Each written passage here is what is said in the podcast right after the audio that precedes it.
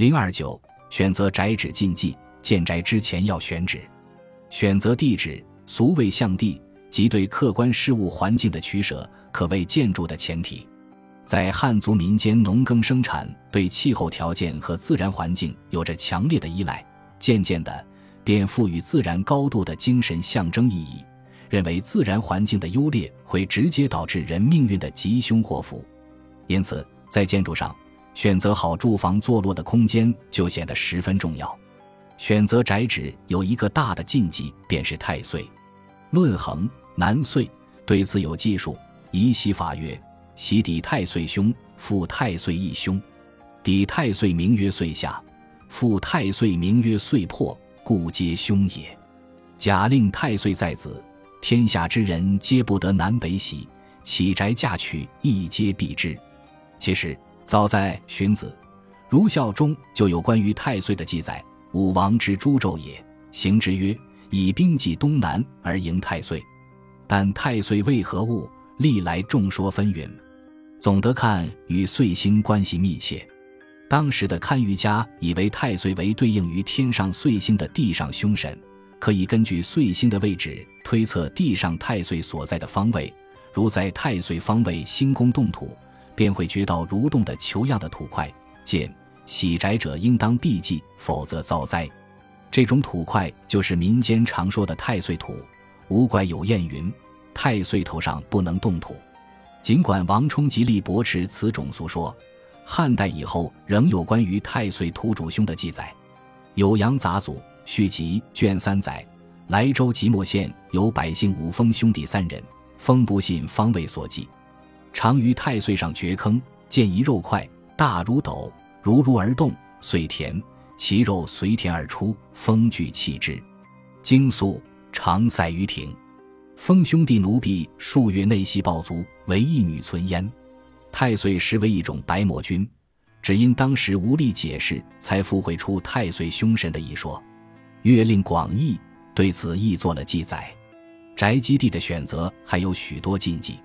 阳宅十书云：“南来大路之冲门，速必直行过路人，即取大师以改阵，免教后人哭声顿。东西有道之冲怀，定主风病及伤灾。”从来多用医不可，儿孙难免哭声来。宅前有水，后有丘，十人遇此，九人忧。家财出有终耗尽，牛羊到死或无休。这些禁忌在民间建宅业广为遵守。如在江苏扬州江都县，盖房主要避讳两种地方：一是大路直冲着房子的地方，当地人叫路涧；二是有河道直冲着房子的地方，当地叫水涧。箭能射杀人，在这种地方盖房子，一遇到意外之祸是不吉利的，所以一定要避开。又据明朝营造门说：“凡宅一后，公馆先居侧近处，主意受严令，人安勿附。不宜居当冲口处，不宜居塔冢、寺庙、祠舍、庐野及故军营占地，不宜居草木不生处，不宜居正当流水处，不宜居山有冲射处，不宜居大城门口及玉门。”百川口去处，这是明代人建房宅选地基的要领，是以求神佑、避鬼祟、躲战乱、图清净、多生殖、恐送征等等为准则的。这些都迎合了民间普遍的空间心态，百姓会争相仿效。选定住宅地基之后，再由风水地师以及对外在环境、天时的观察、诠释来决定整栋屋宇的朝向。若屋主人未请地师，则由大木师傅定向，风水中称这种决定住屋朝向的方法为向法。定方位要顺势，即逆势，根据自然地形、地貌、水流方向、气候特征等决定大向即大致朝向。一般规则是坐北朝向的负阴抱阳格局。一些特殊的村落则因禁忌避煞。自然条件的限制及理智上对方位的要求而朝东或西，方位上的禁忌不是很严。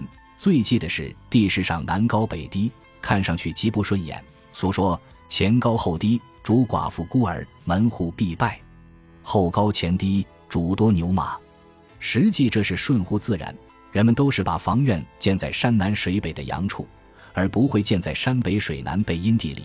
出门就登山爬坡也是很不方便的。主房建壁要在四周增建房屋，亦有禁忌。论衡，四会曰：“俗有大会四茂号一曰会西一宅，西一宅谓之不祥。所谓西一宅，就是宅地向西边扩大。对此，风俗通亦以为是，并进一步解释曰：宅不西翼，俗说西者为上，上翼者防家长也。缘其所以。”有《礼记》曰：“南向北向，西者为上。”这是说南北向的房屋，西边为尊长的住处，不能添建房屋。选址禁忌，在今天看来，大多是迷信而愚昧的，是不知效法的。但有些禁忌，透过迷信的外表，却能看到某些有道理的地方。比如景颇族的泽木屋，有时用芭蕉叶包好两包米酒，在选定造房的地点。依照将建房屋的长度，在两端各埋一包，过三五天后挖出。如米酒微甜，则此地为佳；如有酸味或被蚂蚁吃过，便视为不吉，不能在此处建房。埋挖米酒包都要在晚上，不能被人看到，否则就不祥了。有时又取一节竹子割成两半，用炭在一片竹管的内壁大致画出将要建造的房子的建数。然后在每个象征房间的空格里放米两粒，再把另一片主管扣上。晚间在无人看到的情况下埋于准备选做宅基的地方。第二天黎明再悄悄前往挖出。如米粒干燥则吉，潮烂则凶。常识告诉我们，不管是酒还是米，在干燥的地方不易变坏，而在潮湿或有蚂蚁的地方就容易霉烂变质或被咬噬。造房乃是百年大计。自然要选一个干燥无蚁的稳妥地方。上述禁忌其实都是为了保证这一目的的实现，只是在愚昧的心理下，为了求得冥冥中神灵的佑助，再添加上一层巫术的色彩，并被这种色彩掩盖了其中合理的内核而已。